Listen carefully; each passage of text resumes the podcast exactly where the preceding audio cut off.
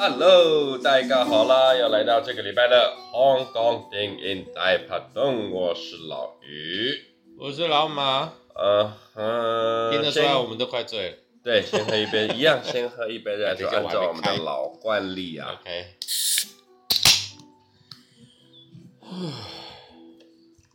其实这一集呢，我们大概回违了三个礼拜有。他们没感觉啊，将近我们我们将近一个月没有录音了啦。第一个是呢，首先跟各位报告了，前几集有跟各位聊到了我们这个收音的设备哈，一样是有些问题，所以我们还没解决到，目前还是先以稍微比较不好的品质推荐给。今天我们就回到最简单的，我们用手机在录音啊。对，OK，然后呢，再来是今天要和大家聊的呢是这个。正义回廊啊，正义回廊这部电影上个礼拜就给大家里条提过了哈，很让人思考的一部片啊。嗯，所以呢，我们刚刚也才追完这个正义回廊，目前在 Disney Plus 上面有。其实目前现在其实网络很多的平台，包含 Netflix 啊、Disney Plus 或者是其他什么，哦，超多啊。对，我又补了一个 Live TV 啊。啊，很多的电影其实 包含影集等等之类，或者是一些实境秀。目前很多的网络实境节目都很赞，画质又好，然后又有原因的，嗯，所以哈，应该有很多听众，部分的人我相信还没有去做这些所谓串流的订阅了，所以串流订阅，嗯、非常推荐大家。其实一个月花没多少钱，你可以享受到很好的品质，享受到很好的视觉效果。但是平台很多啦，大家评估一下，台湾自己也有好几个平台啊。啊，对啊。对啊，所以没有不一定要那个那个那个那个什么 Netflix 跟 Disney Plus，这是比较大众化了。对，但是有时候你如果不习惯看看国外的东西的话，其实搞不好你找不到东西可以看。很多什么 Live TV 啊，或者是呃一些有些电信业者也是有些他他自己的爱奇艺等等的，啊，其实比较近乎台湾市场了。台湾有几个比较大的，其实我有点忘记名字，但有一个我本来很想要什么哈米哦，哈米对，然后还有另外一个，还有另外一个，它是主打那种比较艺术电影跟纪录片。哦，那我很想订，但是我我订太多了，我看不完啊。其实讲到这边了，只是寻求看看有没有干爹啦。没有没有没有没有，我我不要被绑住。好了，言归正传，《正义回廊》这一部片哦，相信比较忠实的听众都知道，我吹这一部戏大概吹了两个月之久，我一直推荐大家一起去看。首先呢，为什么推荐大家第一去看？首先，因为它是在二零二二年的一部悬疑犯罪片，然后又真人真事改编，那是由新晋导演。何爵天导演的首部作品，然后呢，他很大胆的请用了两个新人素人来做这部片的双主角。等一下，我打断一下，请说。你刚刚说它是悬疑案件片嘛？哎嘿。但是我我比较想想要把它归类在写实哦，因为它的悬疑案件并不是被创造出来，而是它的案件本来就这么悬疑。是。对，他只是导演的手法，只是用他的模式，因为它里面加了很多意识形态的东西，然后把它拍的比较有戏剧张力。哦，但是他是，我觉得他应该是想要忠实呈现。哎，在里面所有人面对到所有的那个那个难题，嗯、然后跟一些那个思想上的碰撞。其实这部《正义回廊》哦，一直以来，我觉得它算是在香港电影界新电影的。我们讲新电影，就是所谓的。那个两千，就是二零二一年之后，二零二零年之后的这些新电影的一个标杆。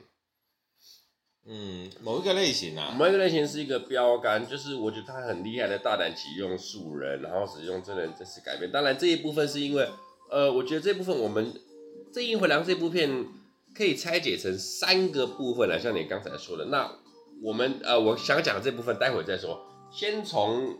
由于大家都知道这部片是个真人真事改编，对，那我们拆解的第一个部分就先由真正的真人真事以及它的法律面跟其他的这些条理下去分析。嗯，正义回廊这部片呢，其实所以你这一集想要讲什么？我刚刚讲的三，我们刚刚讲的三个面向啊，我们先从真实案件下去聊哦。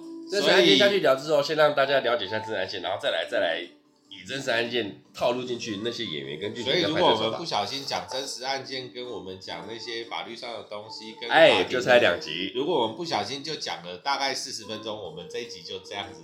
没错，因为跟各位报告一下啦，《正义回廊》这部片哦、喔，太饱满了。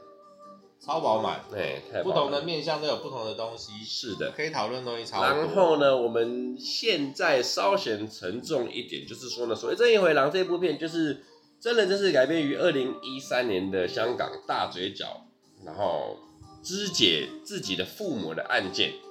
那案件发生于二零一三年，其实就是第一主角啊，第一主角在片里面呢，叫做这个张显忠。张显忠呢，他其实就是一个。把自己的父母给肢解分尸的人，而且他是唯一案件里面有一个他确实认罪的人。对，他确实认罪的人，他而且是自首。嘿，他自首，而且呢，他的 IQ 呢有一百二十七之高。然后呢，我们先暂且不提他为什么要肢解父母这一条这一条线。然后另外一个第二主角呢，就是在《正义回廊》戏里面的叫做唐文琪唐先生，他本身他的智商只有八十四，但是。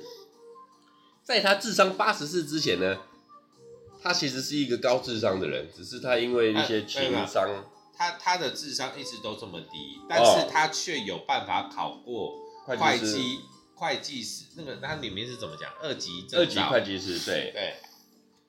但而且但是但是在真实世界里面，这个唐文琪呢，他其实他本身的智商是行的，只是他在于因为。他自己的一些私人私人情绪问题跟一些他的感情问题呢，他自杀过三次。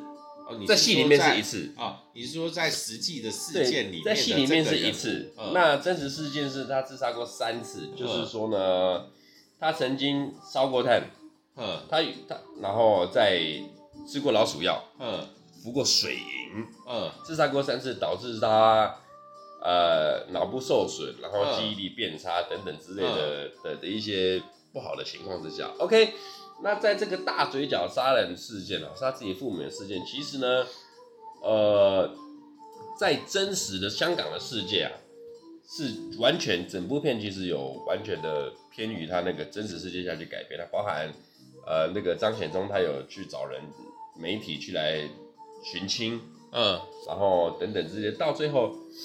不晓得什么情况之下，他才去自首，在线上串流自首说啊，他我确实是我杀了我自己的父母这个案件。嗯、那其实呢，呃，整部片我们现在以法律的情面来看，最好玩的除了张显忠就不讲了。那我觉得最好玩的，我先从我们最重点消息切入，所谓这个陪审制度啊、哦，所以我们。我们一开始先从法律这个角度去讲嘛，反正刚好现在台湾这两年开始推国民法官制度嘛，然后这刚好也很类似，就是各国的模式不一样，就是让一般民众去参与那个庭审的那个状况。对，他台湾是国民法官，然后香港一直以来用的都是那个陪审团制度。制度 OK，请问老板，你支持陪审制度或者是国民法官制度吗？其实我会比较，呃，怎么说？我觉得有点难呢。我我觉得难。嗯，我我觉得我说真的啦，如果说我们不讲人的条件，我们把人的条件先拿掉的话，然后把那些什么可能会什么收买法官啊，或者是。那些什么条件？我们把阴暗面都拿掉。对，我不，我们把人的条件都拿掉。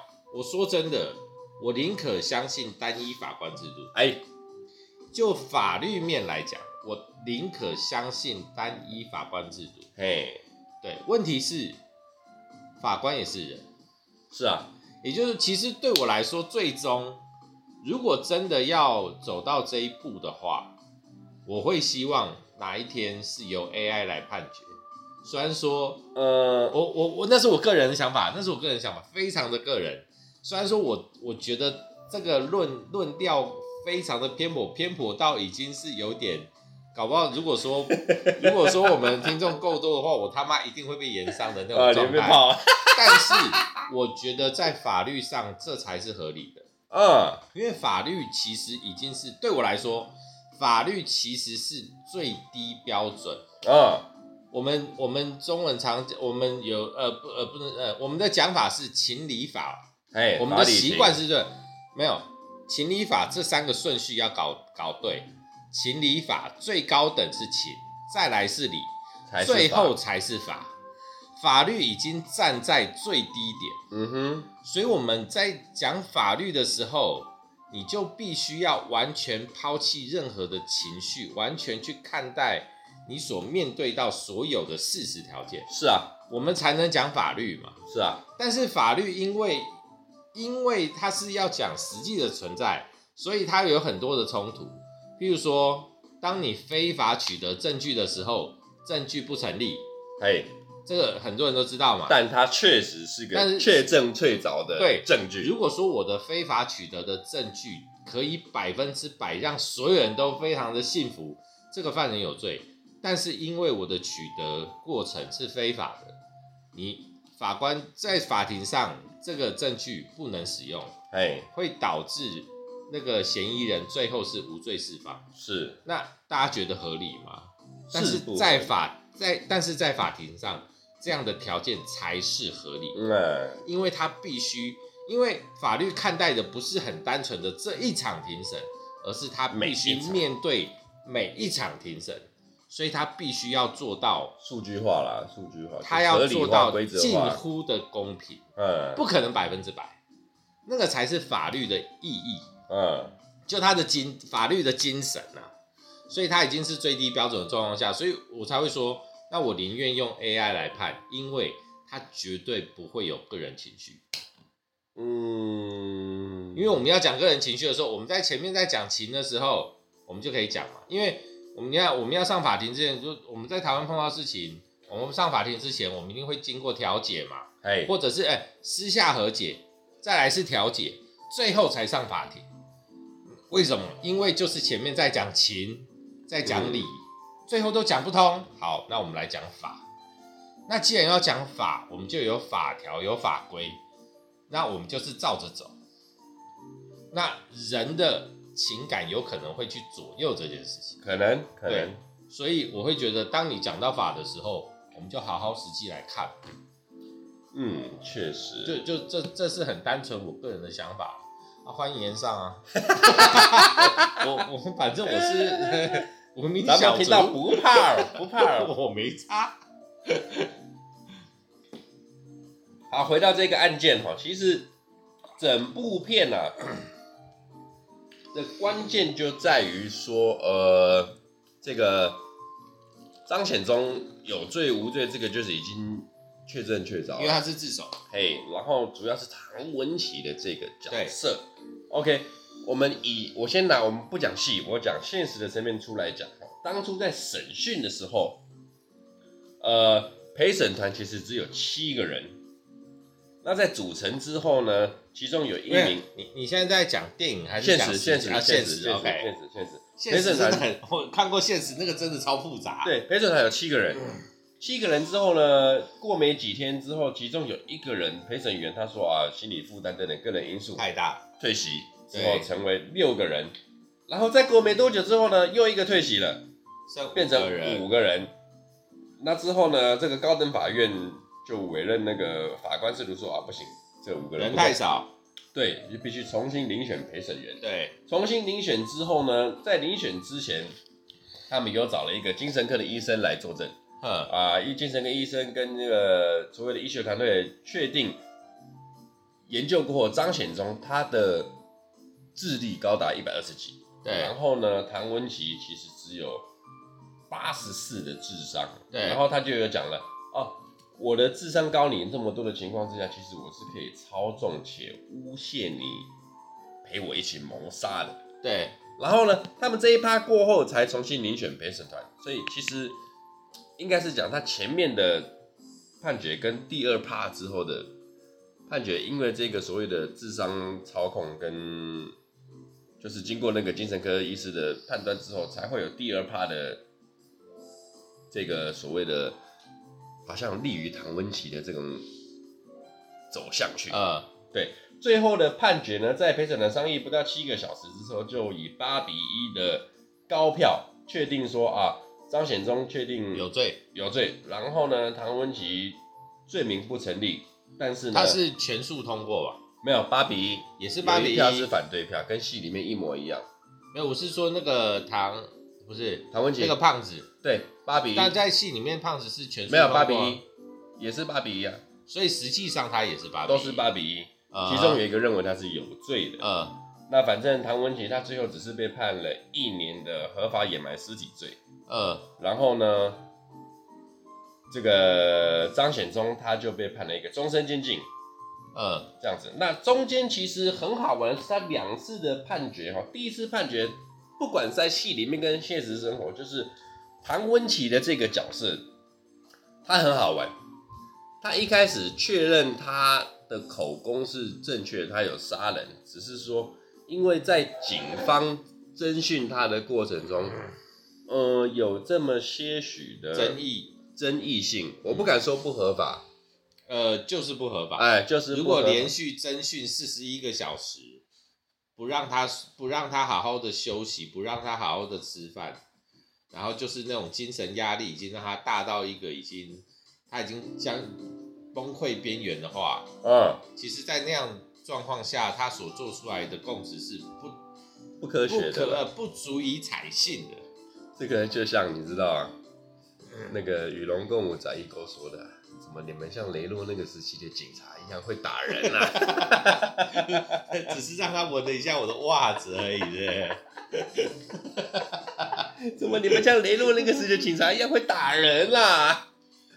呃，确实啊，你站于警方的立场，呃，说要破案也好，或者是说，应该是这样讲。常常你不管很多的电影片，只要是。以法律的戏剧也好，电影也好，常常都会讲，我们做我们警察只是负责做人，有没有罪呢？是由法官来定验你的。是，那么你的侦讯的过程，跟你的问案的过程，跟你的笔录，就在于法官去判定你有没有罪，这个是很重要的一个部分。那呃，整部戏里面有一有一句台词我很喜欢，我忘记是陪审团里面某一个素人演员讲的。他说到呢，呃，呃，做冤狱啊，你要去拯救一个做冤狱的人，去强过于那个哦，他的意思是这样，就是两个极端嘛，嗯，就是冤狱跟把有罪的人放走，哪一个比较那个？做让呃让人去冤呃冤狱的罪过呃。冤狱是比较严重的，嘿，是确实，就是你不能让一个没让一个无罪的人去承担有罪是比较严重的，所以宁可错放坏人，嗯，不能错抓好人，哎，确实，对吧？所以这事实上应该也是法律的基础。所以基于这一段话，有一点在保护这个唐温琪这个角色，这个是法律精神啊，就是他们里面常讲嘛，就是。呃，疑点证据，哎，呃，那怎么说？如果说有疑虑的点，全部都利益要归于嫌疑人，哎，对，这个才是法律精神，哎，所以我刚刚跟你讲，这是跟人性颠倒的。我们刚刚讲的这件事情也是一样，它就是我们不能让人有冤狱的状，不能有冤狱状况发生，就算错放了坏人，这也是哇，这就是要归于、这个、对，但是这个就是跟我们认知的。人性是相反，哎，为什么？因为我们都要保护自己。是啊，就一般人来讲说，你错放了坏人，对社会是伤害。是啊，所以我宁可你错抓好人啊。嗯嗯，这个对你错抓好人，对我没有影响啊。杀一呃不，宁可放，宁可宁可杀错一个，也不要放过。那句话我也忘了，对，有点难。我刚才想一下，我也忘了。反正就是对，宁愿勿重啦，宁愿勿重啦。对，所以就是你你的角色状况嘛，所以这个就是这个、就是情跟法的差异性，对，那个冲突跟矛盾。嗯，而其实这一个大嘴角杀人事件哦，一直到现在都还是在香港。在一个很讨论的这个这个这个空间，就是大家都还拿出来讲，到底因为唐文琪他最后他确实是无罪释放，不是无罪释放，就是一年的那个河马掩尸罪。对啊啊，但是他已经被拘留两年了，对，所以他就关一年了，对。但是呢，我我先讲我的立场，哎，请说。我我讲真的，好，我我没有我没有去关注他那个当年的那个实际案件发生的状况，对，我也不管这部戏是误导我还是干嘛。但是对我来说，就算是我这么理性的人，我也会先相信唐文琪有罪。他不，我不能说他有罪，唐文琪有参与这个案件，只是参与的程度到哪里？我，我不晓得他参与到什么程度。但他肯定有参与，但是对，我觉得他肯定有参与，但是我觉得在法律上定他是无罪的这件事非常的合理。呃，没有，应该说在法律上定他有罪，就讲讲他的参与的成分到哪里？法律认为整件案件他参与的程度只有到合买掩尸灭尸。对啊，对啊，对啊。而这合买掩尸跟灭尸的。成立只成立到他的一年的刑期，但是我刚刚，那你如果有杀人，他没有他没有参与到这个杀人过程，而有参与到这个杀人过程，中间是完全不一样的。但是我刚刚讲的意思是说，以我的立场，以我人的立场，我先把我理性那块拿掉的话，我相信他参与的不会只有这么，对、欸、对，我也觉得不止，就就不止嘛。问题就是在法律上没有证据证明他参与的更多啦，是啊，所以他的判决是合理的。我接受，但是我相信他有在做了什么事情，对，而且我不晓得到底是因为戏剧的效果还是什么，里面其实一直在慢慢的铺陈，他没有那么简单。嘿，嘿，这个就是这个是戏里面，啊，但是我不晓得现实到底是什么，在戏里面他一直在铺陈这件事情，而且我讲一个实际的状况，一个人会自杀三次，好，不要说自杀三次，在戏里面他自杀一次。你知道会自杀的人，除了他有勇气以外，好，我我觉得这个是这个这个是一个定论啦，就是你会你会想要去自杀，你有勇气去自杀，所以你有勇气以外，还有一件事情，你把生命看得比一般人还要再轻啊，那你有勇气自杀的人，你就有勇气比一般人更有勇气去杀害他人，对，哎，这个我觉得这个条件是成立的，对啊，所以。他如果会做这件事情，我觉得合理，不就是一条命嘛？对啊，而且旁边还有一个高智商的在那边塞狼啊。其实哈，老实说，这部戏刚才我们第四票上面有，我跟老马一直在讲，我觉得说啊，好难哦。我所谓难的点就是在是很爽啊，不会很难啊，很爽，很爽。但是很我所谓难的点就是呃，我到底要如何去判断？唐文琪这个人，因为我把我自己一直把我自己设想进去整整套戏里面，把我自己设想进去，我是一个陪审员的一个角色。嗯，就像你讲的，我已经有点整部戏啊，戏拍的好，原因是因为第一，他忠于原著，然后第二呢，他在戏里面的拍摄的手法跟色彩就会，我不晓得有没有故意引导，就像你刚刚讲，好像有点在引导这个唐文琪不简单。对，那当然，因为我们不是香港人，或许如果有真正的香港人在当年有一起经过这个真正的审讯跟历史跟所谓的那些新闻角度，或许跟我们现在先呃，我应该这样讲啦，我们是看完戏，对，才去 Google 这些啊真实案件什么的，对，所以我个人的刻板印象，我会在以戏为出发点，因为我先被戏给抠住了，对。所以，然后戏拍成就像你刚讲的，唐文琪这个人就是不简单。对对对对对，就是不简单。然后呢，嗯，我觉得这一部《正义回廊》拍的好的原因是什么？第一个，他应该是所有的啊不，我不敢讲所有，就是我看过的啦。香港从古至今，或者是台湾从古至今，法律系上面唯一是真的。有依照法律在走的，我觉得可能年代不一样嘛，就像说以前 刘德华的经典片，哇，那个很难讲了，因为那个年法外情、法内情、法内情，还有法内情大结局。我我的意思，我要讲的是那个年代的看待法律的方式，跟法律执行的方式，跟我们现在是有落差的。哎，对啊。但是我觉得那个是呃，所以刚才我们讲那几部经典，它很单纯，呃，就是他在讲述那个时代的状态，哎，所以它也很精彩。但那不法律啊，不是，它是不符合我们现在，但是符合当时。嗯，他们也很法律啊，但是那个时候的法律没有那么的生硬，哎，啊，就是他们人性会再多一点，对，他们情的条件会放很多。问题是，就是当法律法律法律越来越完备的时候，他要开始把那个情的东西开始抽掉，所以我们现在的状态是这样。嗯，啊，那个年代不是啊，所以那个他就是要阐述那个年代的状态。所以虽然说那个不是真实故事，但是我觉得那个故事也很棒。哦，对，你可以去看到类似的状况啊。当然那。当然也是因为那几部片，他们的重点不在于，对了，对了，呃，不在于法律的这一块啦，因为它是一个空虚的故事，不是空虚故事，就是虚构的故事。对，当然，而且重点不是在法律的这一块。哎，那问题是这个案子，我们现在在看那个正义回廊这个案子，它有一部分是着重在庭审法律的这个部分。是啊，是啊，所以它一定会比较，就稍微会比较较真，而且又是真实故事。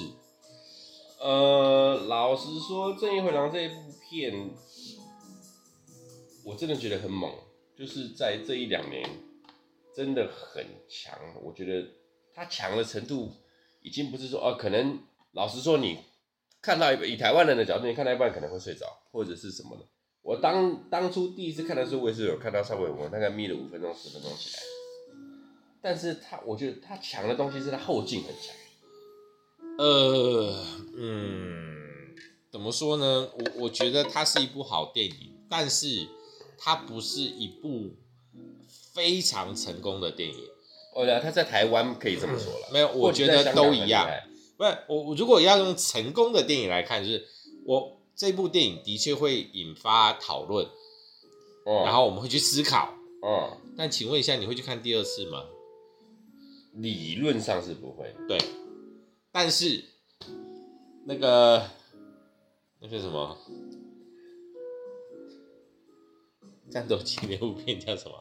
他们呃呃啊呃啊，来第一个字，第一个字，第一个字，吃的吗？吃的吗？是是战斗机，战斗机历经了过去了三十年，然后第一集、第二集，Tom Cruise 啊，对，捍卫。捍卫战士二，你会去看第二次吧？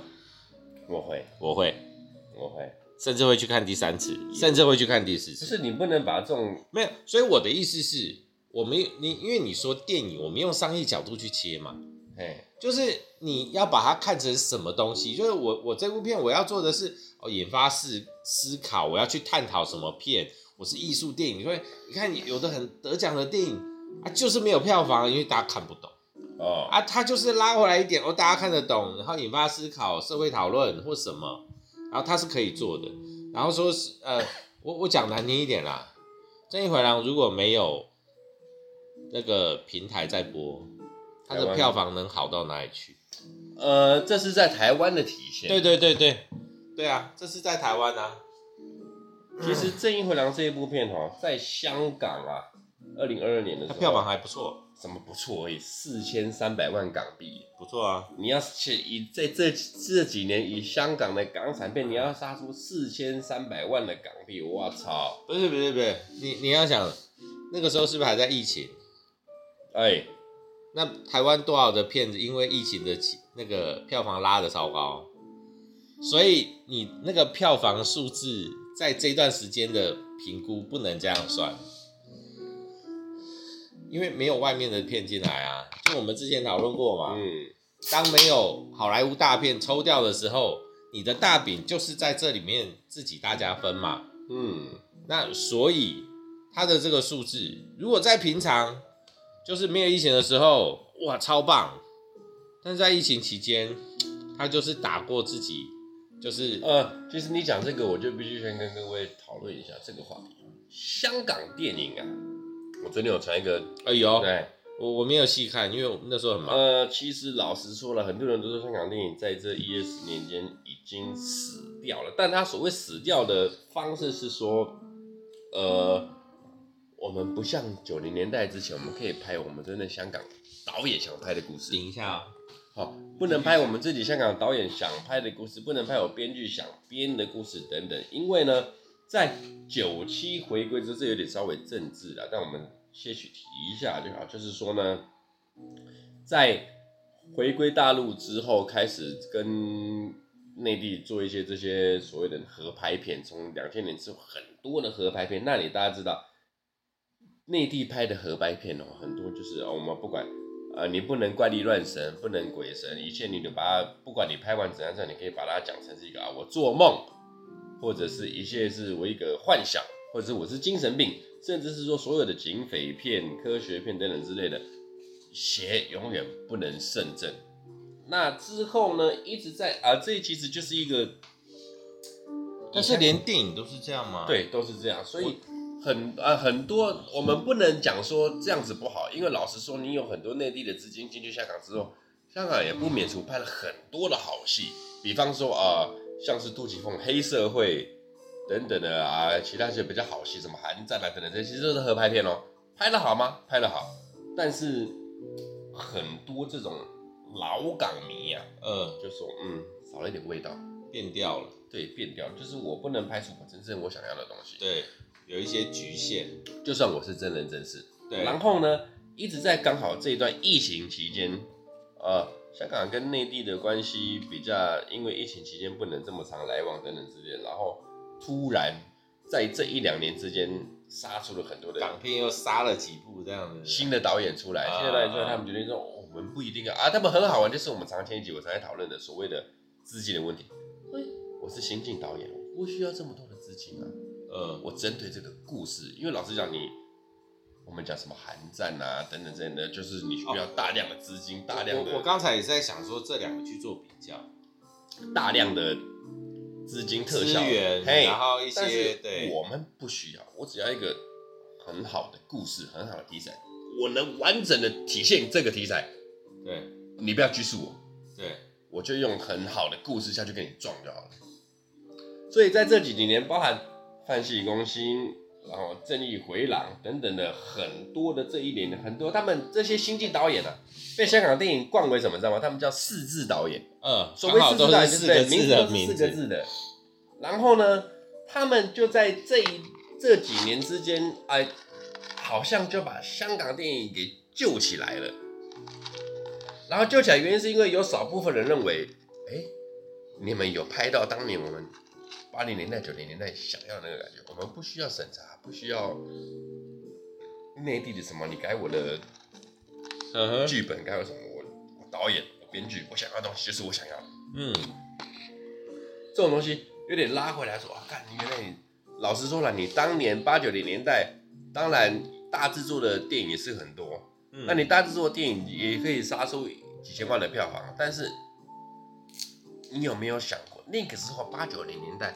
很多的小成本电影，嗯，它一样可以干出这一两千万的票房。哦，对啊，那就体现出什么？剧本之重要性。剧本一定超重要的啊，那就很很就就很明显啦。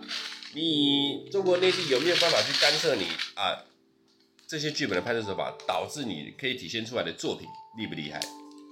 他有办法干涉呃剧本的内容，但是他没有办法干涉最后。啊，导演的眼光，哎，因为同一个剧本，不同的导演会拍出不同的东西嘛。嗯，我们大家都很清楚。对啊，像这一两年哈，呃，香港很多的小成本电影我都很喜欢，不管是他们《正义回廊》跟我们之前讲的《汉戏攻心》，那再来，譬如说黄秋生，我们之前讲的跟那个巴基斯坦的小朋友《白日青春》，我们现在还没有时没有机会没有管道可以看到，嗯、那部也是我很。对，那部片我很想看。OK，再来就是今年郑秀文得奖的《流水落花》，也是小成本，我也很也在。还有张艾嘉的《灯火阑珊》等等的，张继聪的《窄路围城》，这些都是用很极小的成本、很极小的这种片呃拍摄、拍摄、拍摄的那个手法，嗯，然后在香港可以打打出一片天。嗯，包含毒蛇大庄这些的，我就觉得说，哎、像大家讲的，香港电影真的有救起来。因为我觉得讲成本这件事情有点啊，的确大家会用我们用商业的角度来讲，它一定是这个考量嘛。我的成本当越低的时候，我的收入越高，我 CP 值越高，那我越成功。问题是重点，我觉得重点成本的重点在于你拍什么片，嗯，什么类型的片。如果譬如说我们现在看呃《正义回廊》，它是一个在叙述一个真实故事，然后就是一个案子的一个审理的经过。哎，我我请问你，它的成本到底要花在哪？对啦，是不是？如果说我们随便拿一个科幻片来比，它的科幻片大概五分钟的那个后置的那个三 D 就干它一整片了啊？对啊，所以那是类型不同的问题嘛。你如果今天要拍科幻片，你当然成本会高啊。但是问题是对我们来说，我们的重点在哪？就是哦，我们。这部片可能比较特别，因为它是真实故事改编，嘿，然后那个是导演手法的问题，所以加了很多意识形态，这个比较特别。OK，但是其他的呢，就像说《饭气攻心》，我觉得它体现的，它的确成本很低，但是第一个剧本好，再来是演员够力，嘿，把所有东西用那个舞台剧的方式去整个架构起来，它超强啊！我今天我成本多给你，你他妈根本用不掉啊！我没有地方用啊。便当吃好一点啦。我成本，我这边一个 好，我他妈一餐给你，港币五百块便当，像我是发给你，我要发给整个剧组哎。我他妈一个人一天，我一餐一个人给你发三个，我的他妈成本我都要拉不起来啊！所以我觉得成本在于你到底是拍什么类型的片。你今天拍恐怖片，你今天拍科幻片，你今天拍譬如说那种军事片，你要牵涉的东西很多，你要后置的东西很多，啊、你的成本当然高嘛。我今天拍文艺爱情戏，我今天拍很简单的剧情戏，哎，我的成本到底要用在哪？哎，我所以我觉得成本这件事情是很单纯，是你到底要走哪一条路？哎，我不相信有一个有有哪一个很屌跟我说出来。我拍这部科幻片，我成本超低啊啊啊！那我相信没有人要看，因为你根本做不出什么东西来嘛。这倒是。你是要做怎样三十年前的特效给我们看吗？还有人要看吗？那个，那个、你的剧本再强都没有用。金刚战士啊，金刚战士。所以我觉得成本不是不是重点，你走什么路你就好好的走什么路就好。嗯、然后再来就是，所以导演的眼光哦。好，高成本的那种科幻片，它可以用那些东西去补足，或者是让导演他的想象空间发挥的更大，他容易做他的事。所以我讲难听一点，我用我个人的偏见来讲这件事情。哎，拍科幻片跟拍恐怖片靠后置那些导演，他们的功力，我觉得应该要稍弱于拍剧情片的导演。如果剧情片拍的超屌，因为他们没有东西可以依靠。我今天要这个画面，我就是要靠靠拍摄手法跟演员张力的张力来完整这个画面。但是我如果拍科幻片跟恐怖片，我靠后置，我搞不好可以去补哦呃我要的东西，我可以靠那些东西来把它补满。确实，对啊，你知道很好。我们会不会讲太远？我前几天，我前我前几天我今天跟我太太去看那个《亡命关头》第十集啊。嗯。看完回来之后，因为《玩命关头》第十集，其实它你就知道它就是爽片嘛。对。然后有不断的埋梗啊、伏笔等等。看完之后回来，我就很开心，跟我老婆看完回来之后呢，我也去稍微爬个文啊，看一下这第十集后面有什么搞头。嗯。呃，我只能说第十集《玩命关头》大家都知道，有看过的人就是一集比一集还要不科学、不不理论。偷懒。对。那这一集，我个人觉得这个反派啊，Jason Momoa 啊，他救了这部电影。好，我讲到这边就好。主要我要讲的东西就是，网络上有人在科学讨论过，嗯，《玩命关头》这一部片呢，要赚钱的话呢，它必须要在全球卖超过不小几亿，嗯，才能补到它的制作费跟它所谓的成本卡死，嗯，等等，要超过几亿哦，全球哦。嗯，我心想，干他妈你那你会好啊，没好啊嘞？你搞不好都卖没几亿。对啊。对，我笑谈啊，笑谈，笑谈。好，讲回饭气攻心，不是饭气攻心，对不对？你在讲饭气攻心，这一回廊啦，这一回廊的主轴，其实，在所谓的法律情面之下，它最好玩的就是陪审制度。嗯，老马，我请问你，台湾目前在国民法官制度一直在现行的，你如果收到那一封信的话，嗯，你会去参加吗？我会啊，而且那不是不能。可以啊，可以啊，可以啊，可以啊。但你就要去搞一些东西嘛。我这个人就是这样，很单纯啊。教招来我就去啊，什么来我该去我就去啊。就是我该做的我就做啊，我没有我没有差啊。而且我我我会我会觉得蛮好玩的。我来查一下台湾这个国民法官的制度啊，但是跟香港陪审团是不是一样？不一样啊。国民法官制度跟陪审制度是完全不一样的啊。OK，在台湾哈，于一百一十二年元旦上路有这个国民。哎，等一下，我先问一下，你有接他们的业配吗？没有没有没有，没有 的。我看我下个月被选到怎么办？我下个月收到信怎么办？我想说，我可以讲他们的一下坏话，我怕你有你有被 你有接到我讲坏话。一二年一月一号开始实行了国民法官公假庭理的制度，就是说呢。国民法官制度源于，你年满二十三岁，然后在你的地方法院辖区居住足满四个月以上的人呐、啊，嗯、他就会随机抽选六位，对，啊，成为这个国民法官。然后你共同审理的东西是只能审理因故意犯罪而发生死亡之罪，对，或轻判本刑十年以上重罪，一同决定被告是否决构成。犯罪等于说有些东西不是不是每样东西我们都可以判的，因为他在一定的那个规则下，你才可以一起去跟他审理。嗯，OK，那国民法官怎么选出来的呢？就是会从我们这个义务义务，这不是义务役了，这个叫什么来着？呃，公民。哎，对对对对对对，选出来之后呢，基本上你可以打枪他嘛，我来看看。你可以主动报名哦，我现在看到你可以主动报名。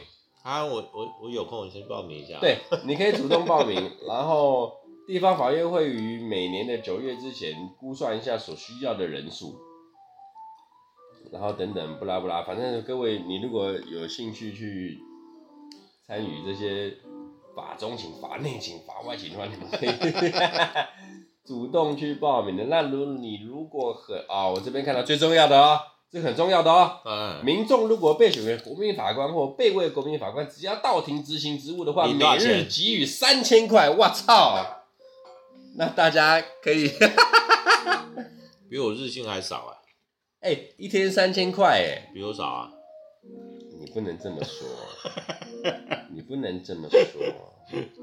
好啦，我会想去玩啊。那你可以拒绝嘛？我看一下中华国民国，我不会拒绝。如果他选到我，我我。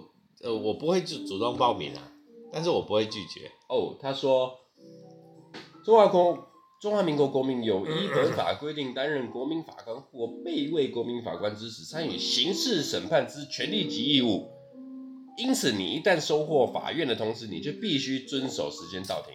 对啊，而雇主应当协寻员工安排相关工作调配及措施。嗯若你有很重大的事由，致使出庭有任何的审判困难时，才能请假。就是它的规则比教招规则还要重，硬对，还要硬。我觉得这合理啦，因为他才几个人，你教招人数多少人？哦，对呀、啊，对啊。呃，我现在这样看起来，其实我而且我蛮我蛮我蛮我蛮期待我收到那一封信的，而且啊。陪审员，陪审员，然后组成陪审团，他是八个人嘛？我不晓得。呃，我们刚才看片里面是八个人，香港啊，香港是八个人，对嘛？陪审员陪审团制度是一定会大概人数是那样，但是我记得还要基数吧，是吧？呃，那不是基数，是人数要多，就是他有一个投票的制度。对，所以为什么那时候退了几个人，剩五个人的时候，他必须要重新遴选？对，人数不能太少。但是国民法官他站在是跟法官同样的地位去判，所以我记得一场好像只有一个人还是两个人而已哦。就我们在，我我记得是这样啊。因为我我记得是他们是参与决定是否定案，然后再由正直的法官来定你的案，定案了以后要判的有罪没罪什么的？呃，不是有罪没罪是大家一起判，国民法官去参与，但是我要判多重这件事情还是由原来的法官来判定，这是我我呃我我不确定哦，我只是讲出我记得我听到的内容是什么，嗯，对我记得是这样，要没了，好了，反正但是其实也差不多了。这一集差不多是这样子啦，这一集差不多，我们你有我们讲不到三分之一耶。大家有发现？大家有发现？我们这一集完全没有在讲戏里面，只是稍微讨论一下整部戏带给我们所谓的法律的我们的想法、我们的概念。因为我超有感。对，OK。然后正义回廊我们预估会做上下集啦，在下一集下礼拜各位听众，我们就来聊聊整部电影的手法，整部电影的拍摄，整部电影的。演员的意识形态，OK，哇，那个意识形态很熟。所以大家听完我们这一集之后呢，如果没看过《这一回廊》，赶快去看，赶快对，看完之后，我们下礼拜再来聊聊电影这一趴，演员这一趴，剧情这一趴，跟拍摄手法这一趴。我敢肯定，没有这一集这么沉重了，会不会再精彩一点？OK，如果你你如果你如果是个不喜欢思考，然后不想要。啊，不喜欢思考就好了。那我我有百分之七十的那个成分，我建议你不要看，你就跳过我们这一集吧。呃，其实其实我我我不这么觉得，但我的这些理由啊，我留在下一集再讲。我问你，你老婆说要看，你会让她看吗？我不会。对呀、啊，不是啊，我我我我我把这边讲完，我们这一集就结束掉。我很多要学，我老婆平常不会听他很多需要她站在我对面，我都还是会讲这句话。我都不怕你老婆，奇怪。我我做个 ending，很多需要动脑的剧，很多需要动脑的剧本、戏剧、电影，我通常不会约我老婆一起看，因为我很不喜欢说我在看剧的时候，那旁边他哎，他为什么这样子？他刚刚那是什么？他刚刚有没有哇！算了算了算，我觉得我的重点不在于看不看得懂。而是你们没有办法体会他所要传达的东西，跟你们没有办法体会其中的乐趣。既然没有办法，那就不要去做这件事情单纯一点。